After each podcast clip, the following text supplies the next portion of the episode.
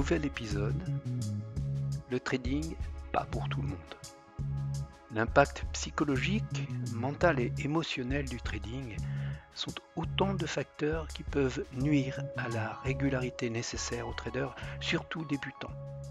Comme je le soulignais à la fin de l'épisode précédent, quelles sont les motivations du trader, l'impact psychologique et émotionnel du trading doit être neutralisé le plus possible pour prétendre atteindre la régularité nécessaire pour tout trader qui se respecte. Mais cela est-il possible pour tout à chacun? Cela n'est pas certain. Un trader, dans les circonstances qui nous intéressent, est un investisseur particulier qui engage son propre argent sur les marchés financiers. Si votre objectif est de ressentir de l'excitation ou des émotions fortes si vous ne contrôlez pas vos émotions, si vous avez plutôt tendance à être influençable, je crains que vous n'entriez dans la catégorie des 90% de traders perdants. En effet, vous serez alors soumis aux deux émotions principales auxquelles tout trader est confronté à un moment ou à un autre, la peur et l'avidité. Un bon trader doit être armé psychologiquement et émotionnellement face à l'incertitude constante des marchés. Et l'acceptation du risque et des pertes inévitables est un facteur déterminant dans l'attitude mentale du trader. La peur de perdre de l'argent est un vrai problème. Vous aurez souvent tendance à couper vos positions trop vite et ainsi ne pas réaliser le plein potentiel d'une position gagnante. A contrario, confronté à une position perdante, vous pourriez très bien rentrer dans, ce qu'on appelle le mode espoir et perdre alors toute lucidité en tentant de moyenner votre position et en attendant que le marché vous donne raison. C'est en général une catastrophe assurée. Cela signifie que vous ne pouvez pas revenir sur votre premier jugement et sortir immédiatement en coupant rapidement vos pertes vous êtes en plein effet de gel psychologique. Cet effet de gel psychologique montre que devoir prendre une décision a tendance à bloquer les options possibles et pousse l'individu à maintenir son opinion de départ, même si elle s'avère erronée. Il est alors très difficile dans ce cas de remettre en cause son approche et les conséquences sur le capital sont souvent dévastatrices. De même, l'avidité peut amener à un résultat identique. Il est statistiquement démontré qu'un trader qui a réalisé une série de gains a un pourcentage élevé de subir par la suite une lourde perte.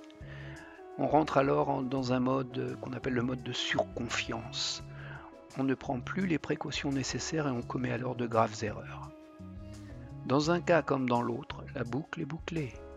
Les conséquences sont des pertes suffisamment importantes pour créer un choc psychologique qui induit une forme de pessimisme et la peur revient en faisant négliger toute nouvelle opportunité qui se présente.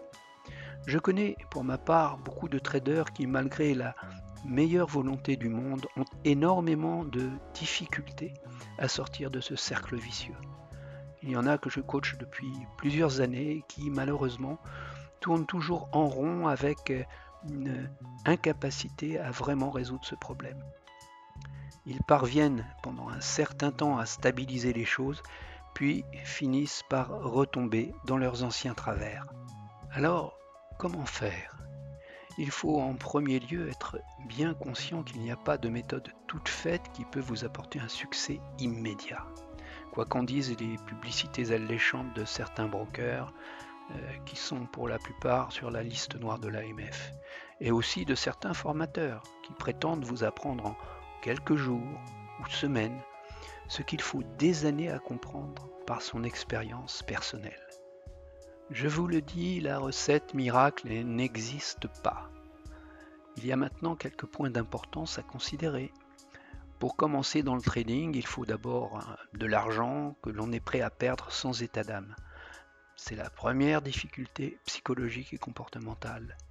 Il est nécessaire que cette somme d'argent représente un certain capital, car même si on opère sur des mini-contrats, des devises ou des CFD, avec un petit compte de départ, on ne peut espérer en tirer des revenus suffisants.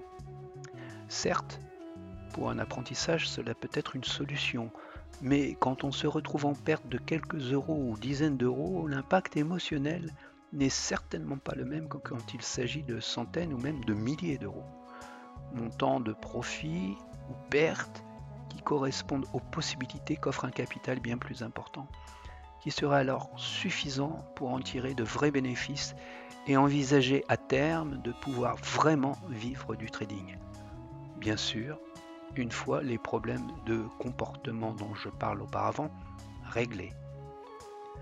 Matériellement, il faut donc des munitions, et cela n'est pas forcément possible pour tout le monde.